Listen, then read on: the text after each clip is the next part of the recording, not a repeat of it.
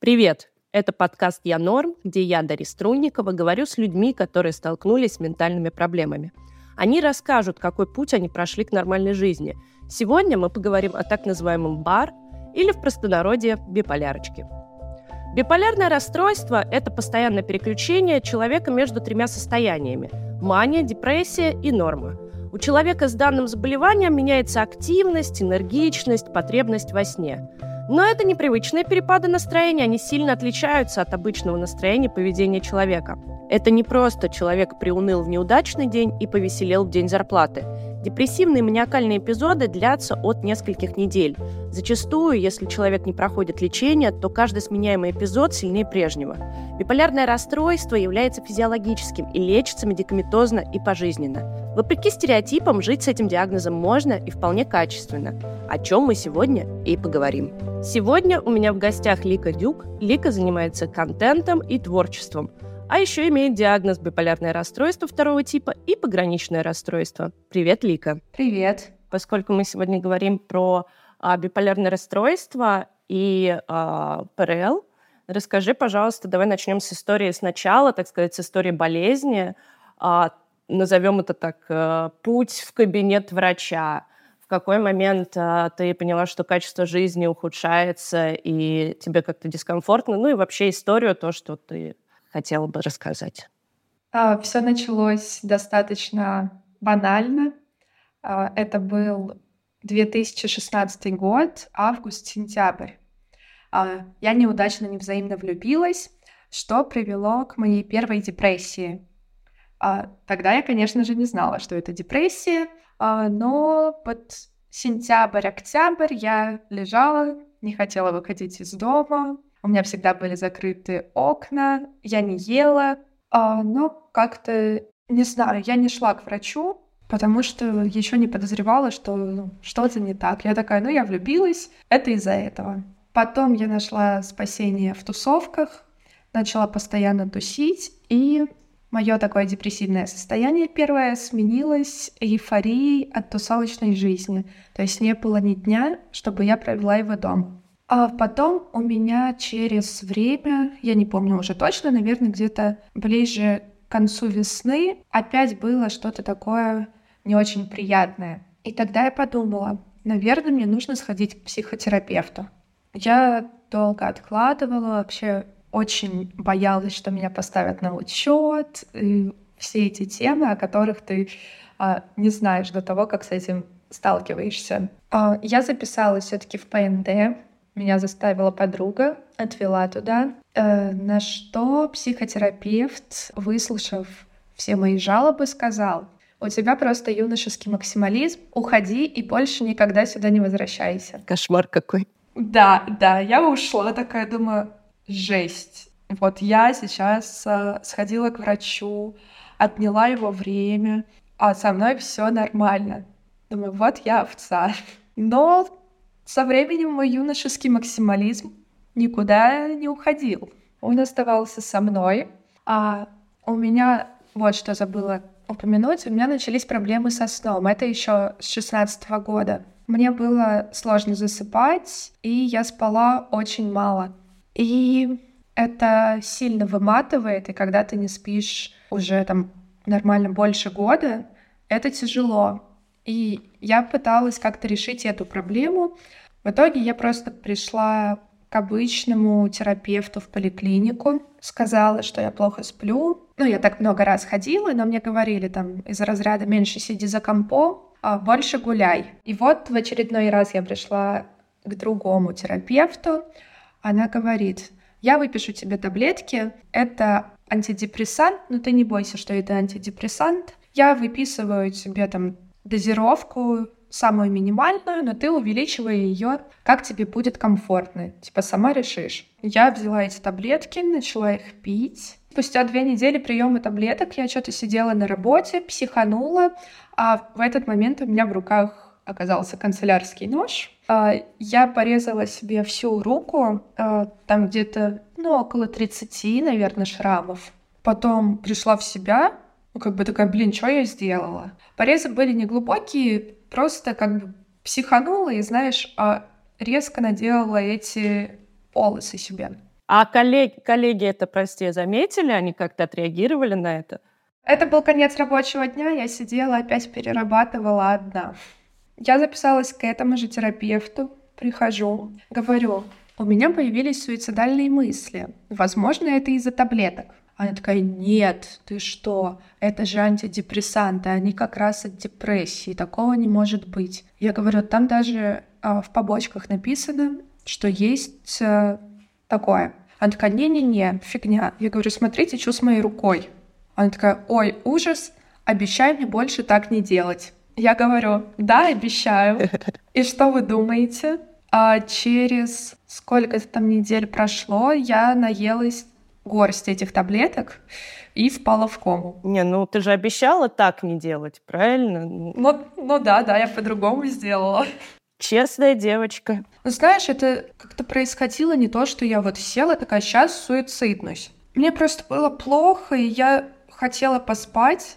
Я съела одну, вторую, и потом я уже начала доставать там третью, четвертую, десятую. Но в тот день меня позвали гулять, и я пошла гулять в таком состоянии. Я очень сильно хотела спать, но как бы все было нормально, потому что были только таблетки. А в следующий раз а, я приехала домой очень пьяная, и тогда а, я помню, что а, перед тем, как зайти домой, я сидела на детской площадке, рыдала, типа все прощалась с жизнью, а, поднялась в квартиру и высыпала там 21 таблетку, а эти лекарства, если смешать с алкоголем, да, ну, все плохо. Собственно, что я и сделала. И ну, достаточно быстро отключилась, я удалила там все соцсети. А ты одна тогда жила? А, я, я жила с мамой, бабушка к нам в гости приехала, то есть, знаешь, это все дома. Я такая, ну, может, никто не заметит. Вот, и заметила мама. А, хотя я была в своей комнате. Она говорит, я сразу поняла, что что-то не так, потому что я пришла домой и не стала играть с собакой, с которой я всегда играю, когда прихожу. А, а потом она слышала, что я плачу в комнате. Но она зашла, у меня там остальные таблетки распросанные. И все, она такая, вот дура, иди блюй. Узнала, пила ли я или нет, погуглила, вызвала скорую. Приехала скорая, и вот этот момент, который мне рассказывает мама, потому что я этого уже не помню почти. Они говорят, что случилось, там, где больная. Я говорю, я тут, только можно, я схожу сейчас в туалет и приду к вам. Они такие, ну, давай. А, я сходила в туалет, выхожу из туалета в коридор, это буквально пять шагов. Делаю, там, наверное, последний шаг и начинаю падать. Все, я отключилась. А, мне начали сначала промывать желудок, ну, связали меня, потому что я там периодически приходила чуть-чуть в себя и вырывалась. Вливали в меня воду, но потом а, я перестала дышать, и меня уже начали интубировать. И после этого ну, на скорой повезли в реанимацию. Но как быстро ты пришла в себя? И что, что о чем ты подумала, когда пришла? А, я пришла в себя где-то через сутки. А, это очень странное ощущение. Ты просыпаешься, и у тебя связаны руки, ноги, в горле еще что-то торчит. И вот этот момент, он как в фильме, потому что я не знаю, когда я проснулась в первый раз. Я помню, ну, несколько кадров, я как бы в одном положении, но то там есть врачи, то там их нет. Но уже тот момент, когда мне убрали трубку ИВЛ, и я смогла что-то сказать.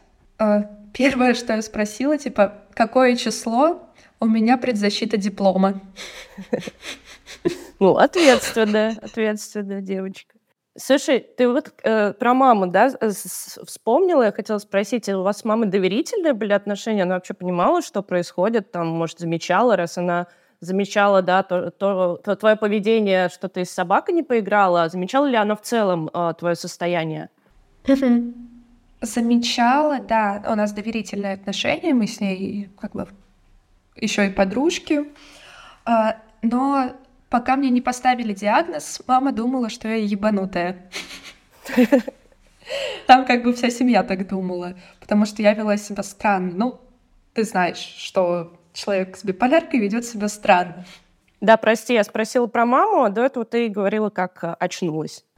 Да, я очнулась, а, меня там спустя какое-то время развязали, и у меня была побочка, что часто бывает, когда ставят ИВЛ, это э, пневмония двусторонняя. Кошмар какой. Да, я осталась в больнице там почти на три недели. Ко мне прислали психиатра, как это, ну, всегда случается, если человек пытался убить себя. Он со мной поговорил, такой, да ты типа норм. Я говорю, я не хотела себя убивать, я не знаю, что на меня нашло.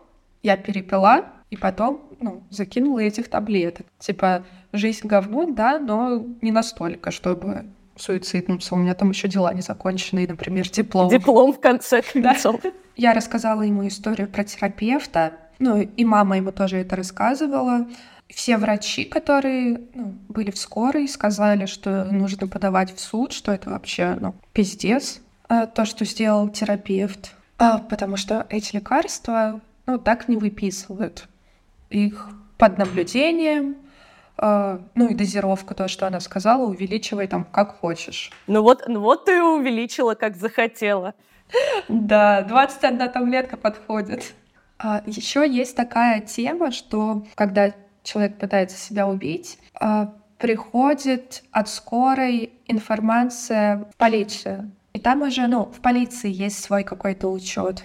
И мне очень повезло. Я вообще везунчик по жизни на самом деле. В тот день там работал друг моего брата, который позвонил ему и говорит, слушай, фамилия такая же, как у тебя. Это твоя родственница? Брат говорит, да, это моя сестра. Он такой, окей, понял, типа я ничего не видел. А что они дальше делают с этой информацией? Ну, то есть, э, что делает а что делают врачи, я понимаю, а что делает полиция с э, на учет ставит или как, я просто даже не знаю. А, вот я тоже не особо не шарю, потому что это мне оказалось. Но да, актуальным, да. Да, а, там у них тоже какой-то учет. То есть это идет и в больницу, и в полицию. Не, ну то есть просто если ты совершеннолетний, я понимаю, если ребенок и там социальная там как-нибудь э, семья социальная или еще что-нибудь. Ну ладно, черт с ними. А, слушай, а вот у меня знаешь, какой родился вопрос? А, насколько у тебя была, а, точнее, какая у тебя была осведомленность насчет вообще ментальной культуры? Потому что, смотри, ты рассказываешь, что ты э, первый раз пошла к терапевту, потому что к психотерапевту, а, потому что тебя э, отправила подруга, а дальше ты вот э, твоя история про обычного терапевта, потом встреча с психиатром в больнице. Вот э, ты сама как-то, ну, грубо говоря, была погружена в тему, там интересовалась, может, может какие-то подозрения у тебя были? А, да, я интересовалась, и то, что в первый раз к психотерапевту, это было мое решение, но просто я туда не шла, и меня за ручку в прямом смысле привела подруга. Ну, как это часто в депрессию бывает, да. Да. А, я изучала и в интернете, и, по-моему, тогда я купила книгу про разные психические заболевания, все это написано таким понятным языком. Но я не понимала, какая у меня болезнь. Я думала, ну, может, депрессия. Вроде похоже на то. Но до того, как я с этим столкнулась, конечно, я про это вообще ничего не знала. Потом уже, когда стало пожестче, я изучала и какие таблетки пьют, ну, ну да, понятно. Вот после, давай вернемся э, обратно, да, вот э, после больницы тебя выписывают, тебе становится лучше или как дальше развивается вот эта вот история? Так, меня выписывают, и врач-психиатр, который был в больнице, дает мне контакт психотерапевта, который, ну, стоило бы сходить. Я у него сама попросила контакт, говорю, потому что, ну, все-таки мне надо. А, я записываюсь к ней, прихожу, мы общаемся, и она мне говорит, похоже, что у тебя клиническая депрессия, но я не могу сама поставить этот диагноз, тебе нужно к психиатру. И дает мне контакт психиатра. А это все частные были или э, государственные или как? Это уже частный психотерапевт. Угу. Я как-то долго не записываюсь к врачу, э, к психиатру. А, возможно, я к ней записалась, но она потом написала, что извините, я заболела, давайте ну, перенесем. И я перенесла это примерно на месяцев девять. А почему? Потому что стало лучше? Потому что не беспокоило? Или просто дела, диплом и как-то не до этого? Да, мне было не до этого, но я не скажу, что мне стало лучше. 13 апреля 2019 год был, когда я попала в больницу, а 6 июля у меня должен был быть день рождения. И к нему я уже готовила новый суицид, осмысленный. Ага. Я что-то такая, ну, все, диплом как бы защитила, можно и умирать. И я прям, ну, постоянно об этом думала. Я все время, ну, дома перебирала вещи, очень многое выкинула, почистила соцсети, удалила со всеми переписки. Ну, давай скажем, что на самом деле бывает разное да, поведение, когда человек э, целенаправленно идет к суициду, но один из вариантов такого поведения это вот как раз все вещи раздать, э, всем э, со всеми как-то попрощаться так, чтобы они не поняли. Это довольно такая частая история, да. А у тебя был план, или ты просто знала, что ты это сделаешь, но еще не, форм... ну, не формулировала? Плана не было. Ну, я думала таблетки, угу. Потому что как я попробовала, очень удобно. Про проверенный, да. проверенный способ. А, но потом, ближе к июлю, все вроде начало налаживаться, и ну, у меня появился человек, который начал меня отвлекать, очень много со мной общаться, разговаривать, и какое-то ощущение важности жизни, оно начало приходить снова. И как раз вот этот человек, он стал моим парнем в Питере, я переехала из Москвы в Петербург. Он учился на врача, что мне очень повезло с этим, потому что он начал меня доканывать. Сходи к психиатру, сходи к психиатру. Просто это была самая частая фраза в отношениях. А почему он, э, как думаешь, э, ну, что, что его э, заставляло тебя отправлять к психиатру? То есть ты делилась какими-то переживаниями или как-то проявлялось это? Вот чем он руководствовался, когда тебя э, отправлял к психиатру? Ну, во-первых, мои попытки суицида. А, То есть во... они еще повторялись? А, нет, они не повторялись, но они, получается, вот были там не так давно, в этом же году. Его это напрягало, ну, что я могу повторить это.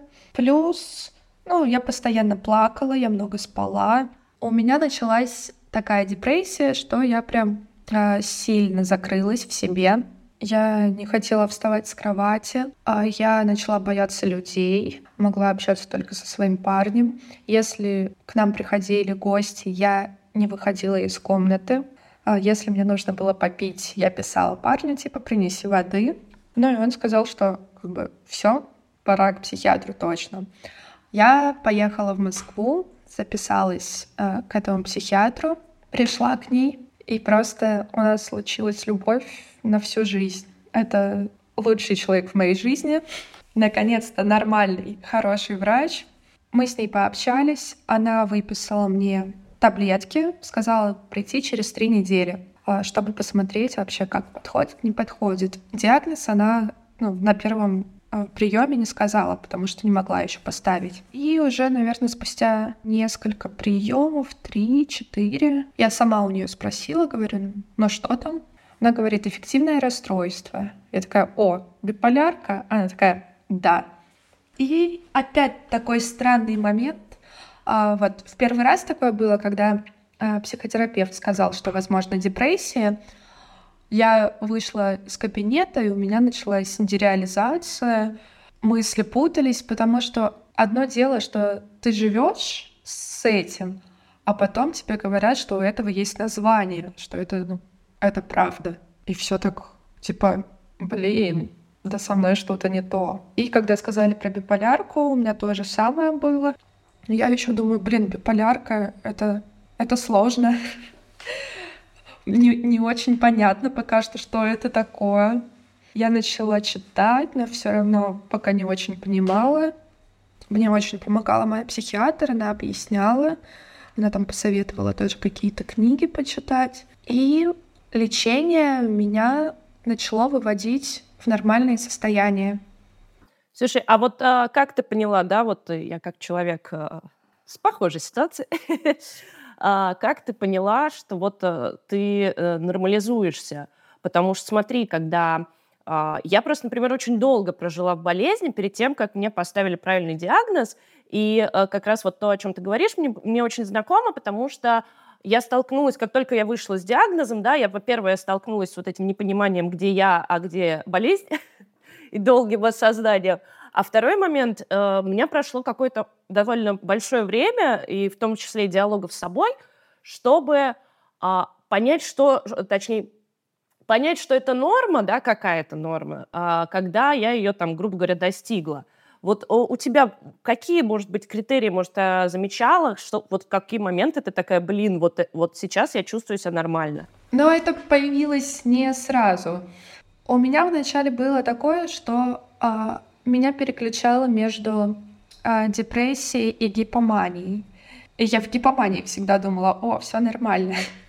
А чтобы прям почувствовать себя нормальной. В первую интермиссию я вышла, наверное, в том году первый раз. Я, наверное, спустя время поняла, потому что так ты живешь, э, ну, каждый день у тебя там, например, депрессия, и ты не можешь встать, почистить зубы, поесть. Потом это превращается в то, что ты можешь встать, но не можешь почистить зубы, поесть.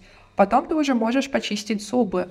И оно так плавно переходит от одного к другому, вот ты уже встаешь и там выходишь гулять. Это происходит не резко, поэтому ты не можешь так по щелчку пальцев, типа, все норм стало. Не, ну а переключения с а, депрессии на гипоманию у тебя не бывают, не бывали резкими скачками? А у меня всегда э, случаются смешанные фазы сначала, к сожалению. А, поняла. Давай про лечение не по, списку, не по списку таблеток, а именно, может, какие-то сложности, вот эти выравнивания, невыравнивания. Опять же, насколько я помню, у тебя еще ПРЛ, да, и тревожка. И вот э, как это появилось в твоем диагнозе? А, так, начну с лекарств. Как и все люди, кому выписывают психофарму, я столкнулась просто с кучей побочек и с постоянной заменой э, дозировок либо препаратов. Ну, изначально мне психиатр выписал одни препараты, в, по-моему, даже в самых минимальных дозировках, и потом она уже увеличивала, исходя из того, как я себя чувствую. Но приходилось менять, и, наверное, вот за три года, что я лечусь, уже почти четвертый год, я поменяла около 12-14 препаратов потому что они мне не подходили. Сейчас у меня наконец-то та схема, которая подходит, но было разное. Например, а, сонливость. Это самое частое, когда ты начинаешь пить э, нейролептики. Постоянно хочется спать, э, днем хочется спать, ты постоянно зеваешь, тоже одна из дурацких побочек.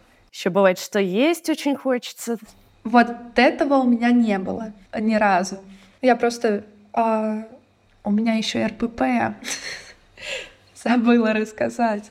А, я просто одно время то очень много ем, то не ем совсем. Поэтому там лекарства, кстати, особо на это не влияли. Но а, были одни таблетки, которые повлияли на мой вес. Буквально за две недели я поправилась на 8 килограммов и стала весить ну, максимально за всю жизнь, а, что на меня моя одежда не налазила.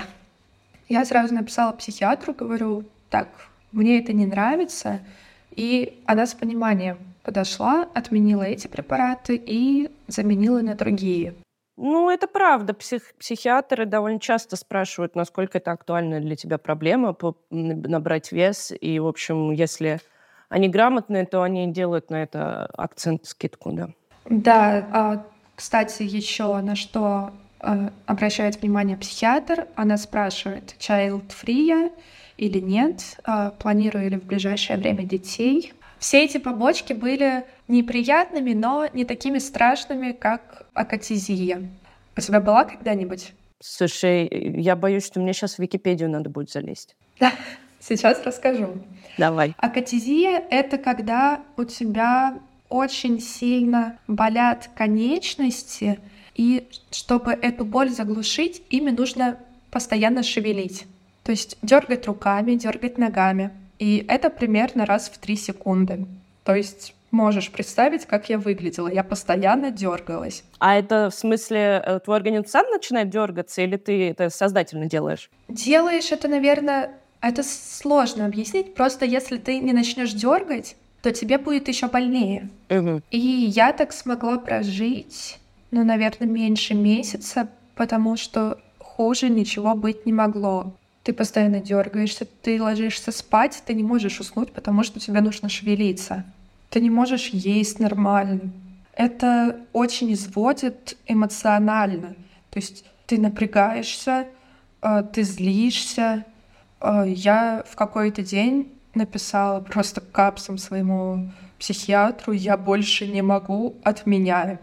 Мне его отменили, прописали ударную дозу магния, и ну, где-то через недели полторы оно прошло.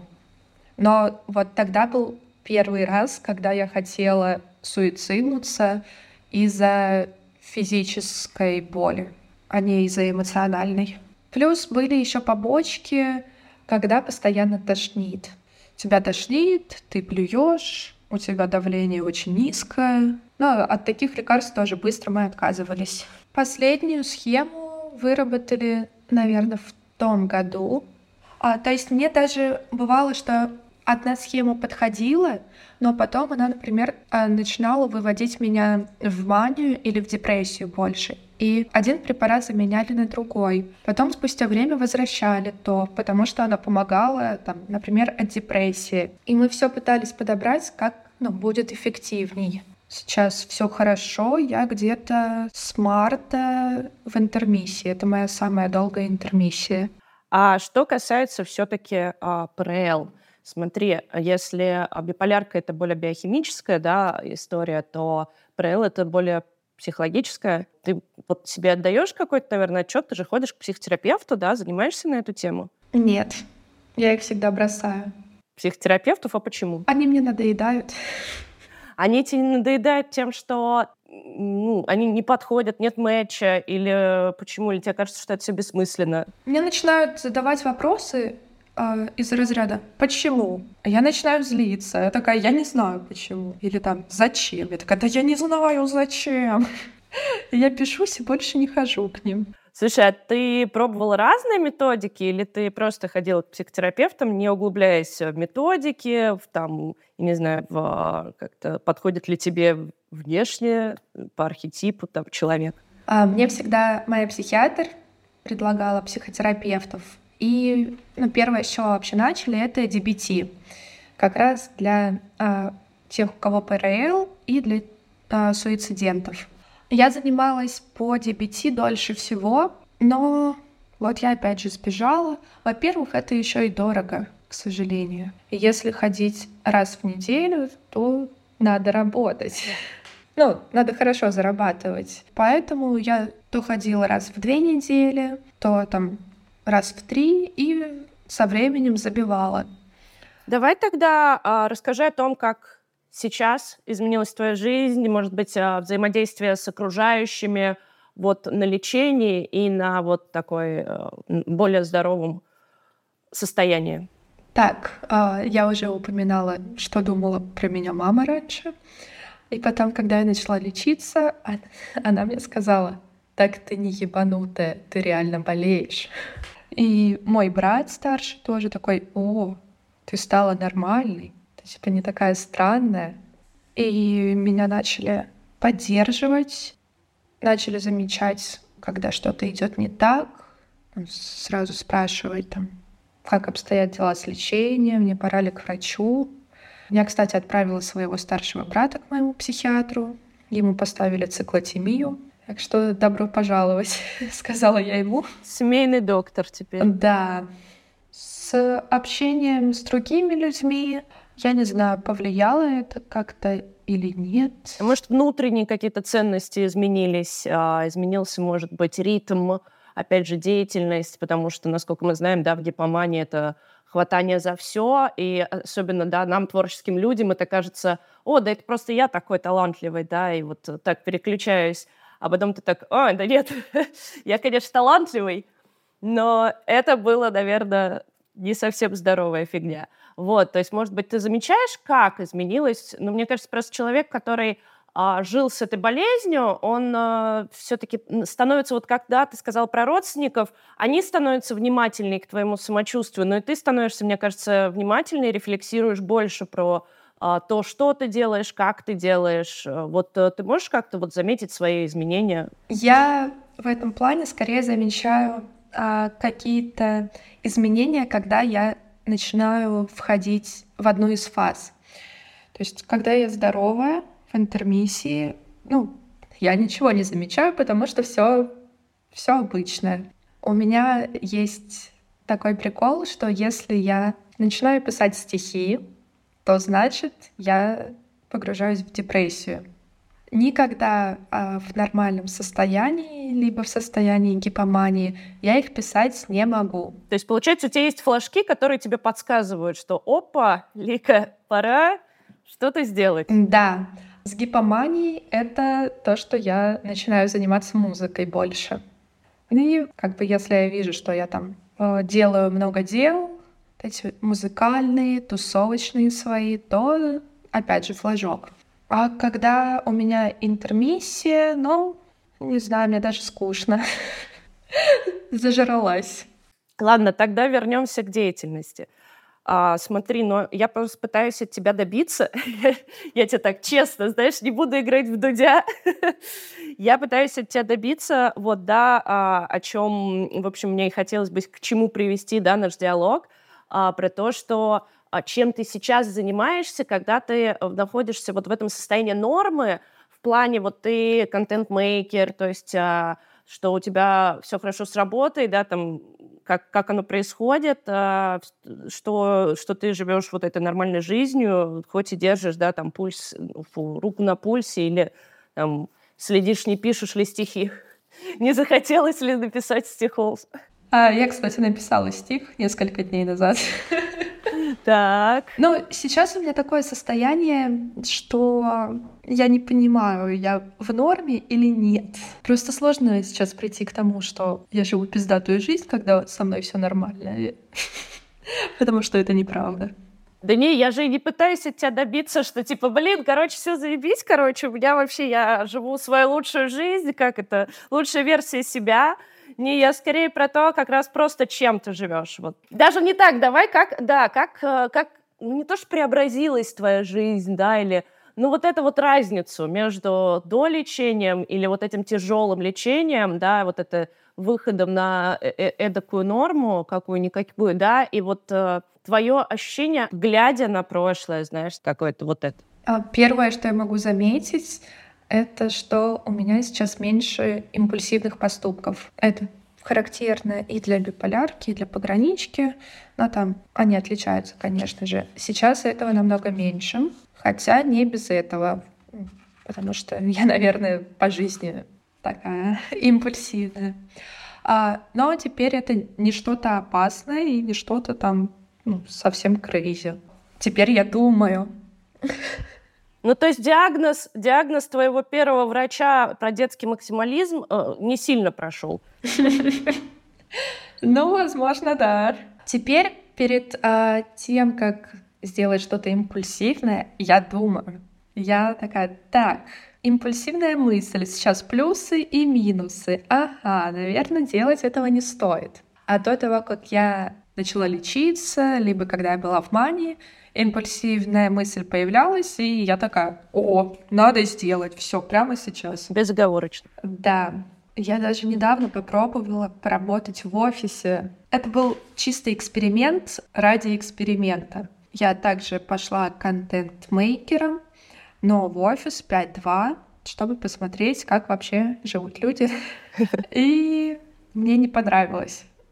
А я начала замечать, что а, вот эта офисная работа, она сильно давит, и что э, я могу просто сейчас опять э, впасть либо в депрессию, либо в манию, потому что э, меня там пидорасило во все стороны очень сильно.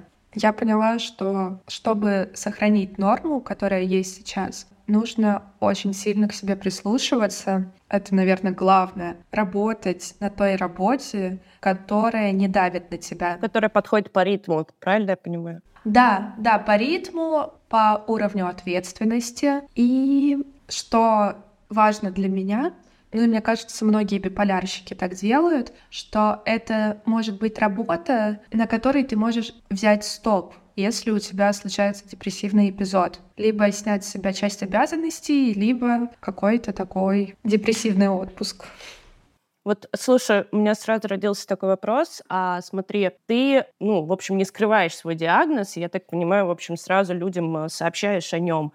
А, это как-то, я думаю, помогает же, да, вот в том, что люди по-другому относятся к тому, что ты пропадаешь или наоборот там а, начинаешь всех звать куда-то тусить. Как окружение относится? Ну, мои близкие друзья, те, с кем я постоянно общаюсь, они уже привыкли, они знают, что я могу долго не отвечать, знают симптомы гипомании и тоже меня пытаются как-то остановить, хотя они знают, что я буду беситься, я буду обижаться. У меня есть подруга, которая перед гипоманией, ну точнее уже у меня гипомания начала превращаться в полноценную манию, она убедила меня перевести ей мои деньги, мои накопления, и сказала, что вернет их только когда я выйду из мании, чтобы я их не проебала. Но убедить кому-то дать денег гипомании, ну, это не, не самое сложное, я скажу. Ну, это да. А, просто я постоянно говорила, так, дай мне денег моих, мне нужен курс за миллион. Я, кстати, чуть не взяла кредит, не один раз, наверное, в каждой гипомании это свой кредит. А она меня всегда что-то останавливала. Или кто-то. Все знают какие-то звоночки и не обижаются на меня, если там я игнорю, пропадаю. С малознакомыми людьми, ну, я обычно всегда всем говорю, почти там первое предложение, такая, я Лика, у меня биполярка, хочешь, расскажу, как я пыталась суициднуться. Мне говорят, что это не совсем правильно, но не знаю, я а, по твоим ощущениям, а, вот когда ты да, знакомишься с людьми, часто ли у тебя спрашивают, а что это такое? Или сейчас культура ментального здоровья уже ну, распространена так, что все примерно знают? Нет, не все знают. У меня часто спрашивают, это в тебе две личности? Это самый частый вопрос. И приходится объяснять каждый раз. Да, приходится объяснять, но часто а, мне нравится вот моя правдивость с диагнозами. То, что я говорю, потом человек там расспрашивает, а потом он мне говорит, а вот у меня тоже есть некие проблемы, и начинает рассказывать и спрашивает, что делать. То есть он уже а, понимает, что мне можно доверять, что я его не осужу, потому что а, многие боятся осуждения. Я раньше вела активно блог про а, психогласность, биполяр, пограничку. Сейчас тоже пытаюсь вернуться к этому. А, но тогда я писала прям много постов, выкладывала истории, и на меня подписывались незнакомые люди, которые приходили э, ко мне в директ, за помощью, с кем я что-то обсуждала, советовала, куда пойти лучше, как справиться с чем-то. У меня даже была девочка на грани суицида, с которой я пообщалась и э, убедила ее в том, что ей нужно пойти к врачу на следующий день. Давай тогда для тех, кто нас слушает, э, может быть, тоже какой-нибудь такой совет, если они себя чувствуют не очень, или если они почувствовали в твоем рассказе что-то, что, что им близко, что знакомо. Нужно идти к психотерапевту. Можно не идти сразу к психиатру, если э, ну, у вас нет такого, что вы там спите 4 часа и чувствуете себя отлично и берете кредиты. Если просто что-то угнетает, идите к психотерапевту. Если он посчитает нужным, отправит вас к психиатру. Если дела плохи, не бойтесь, записывайтесь к психиатрам. А, ничего страшного в этом нет, особенно у частных психиатров информация о вас никуда не попадает, вы не стоите ни на каком учете, а у вас нет никакой справки, ну, если вы ее не просите там для чего-то. Вы просто обычный человек, который ходит к врачу. Все. Этого не стоит бояться и стыдиться. Есть всякие группы поддержки, я ходила, например, на групповую DBT. Но это тоже лучше по советам врача, потому что они подходят не всем. Плюс вы можете, не знаю, также писать э, людям, кто болеет так же, как и вы, те же блогеры в Инстаграме, у которых диагнозы, они практически всегда отвечают, потому что они такие же люди, как вы, и они стараются помочь. Вот спасибо тебе большое. И тебе тоже. В общем, я тебе желаю ментального здоровья. Да, и тебе спасибо. Добавлю от себя, что если вы чувствуете себя неуютно и качество вашей жизни ухудшается, то обращайтесь к специалисту, не бойтесь, это ваше здоровье. С вами была Дарья Струнникова. Пока.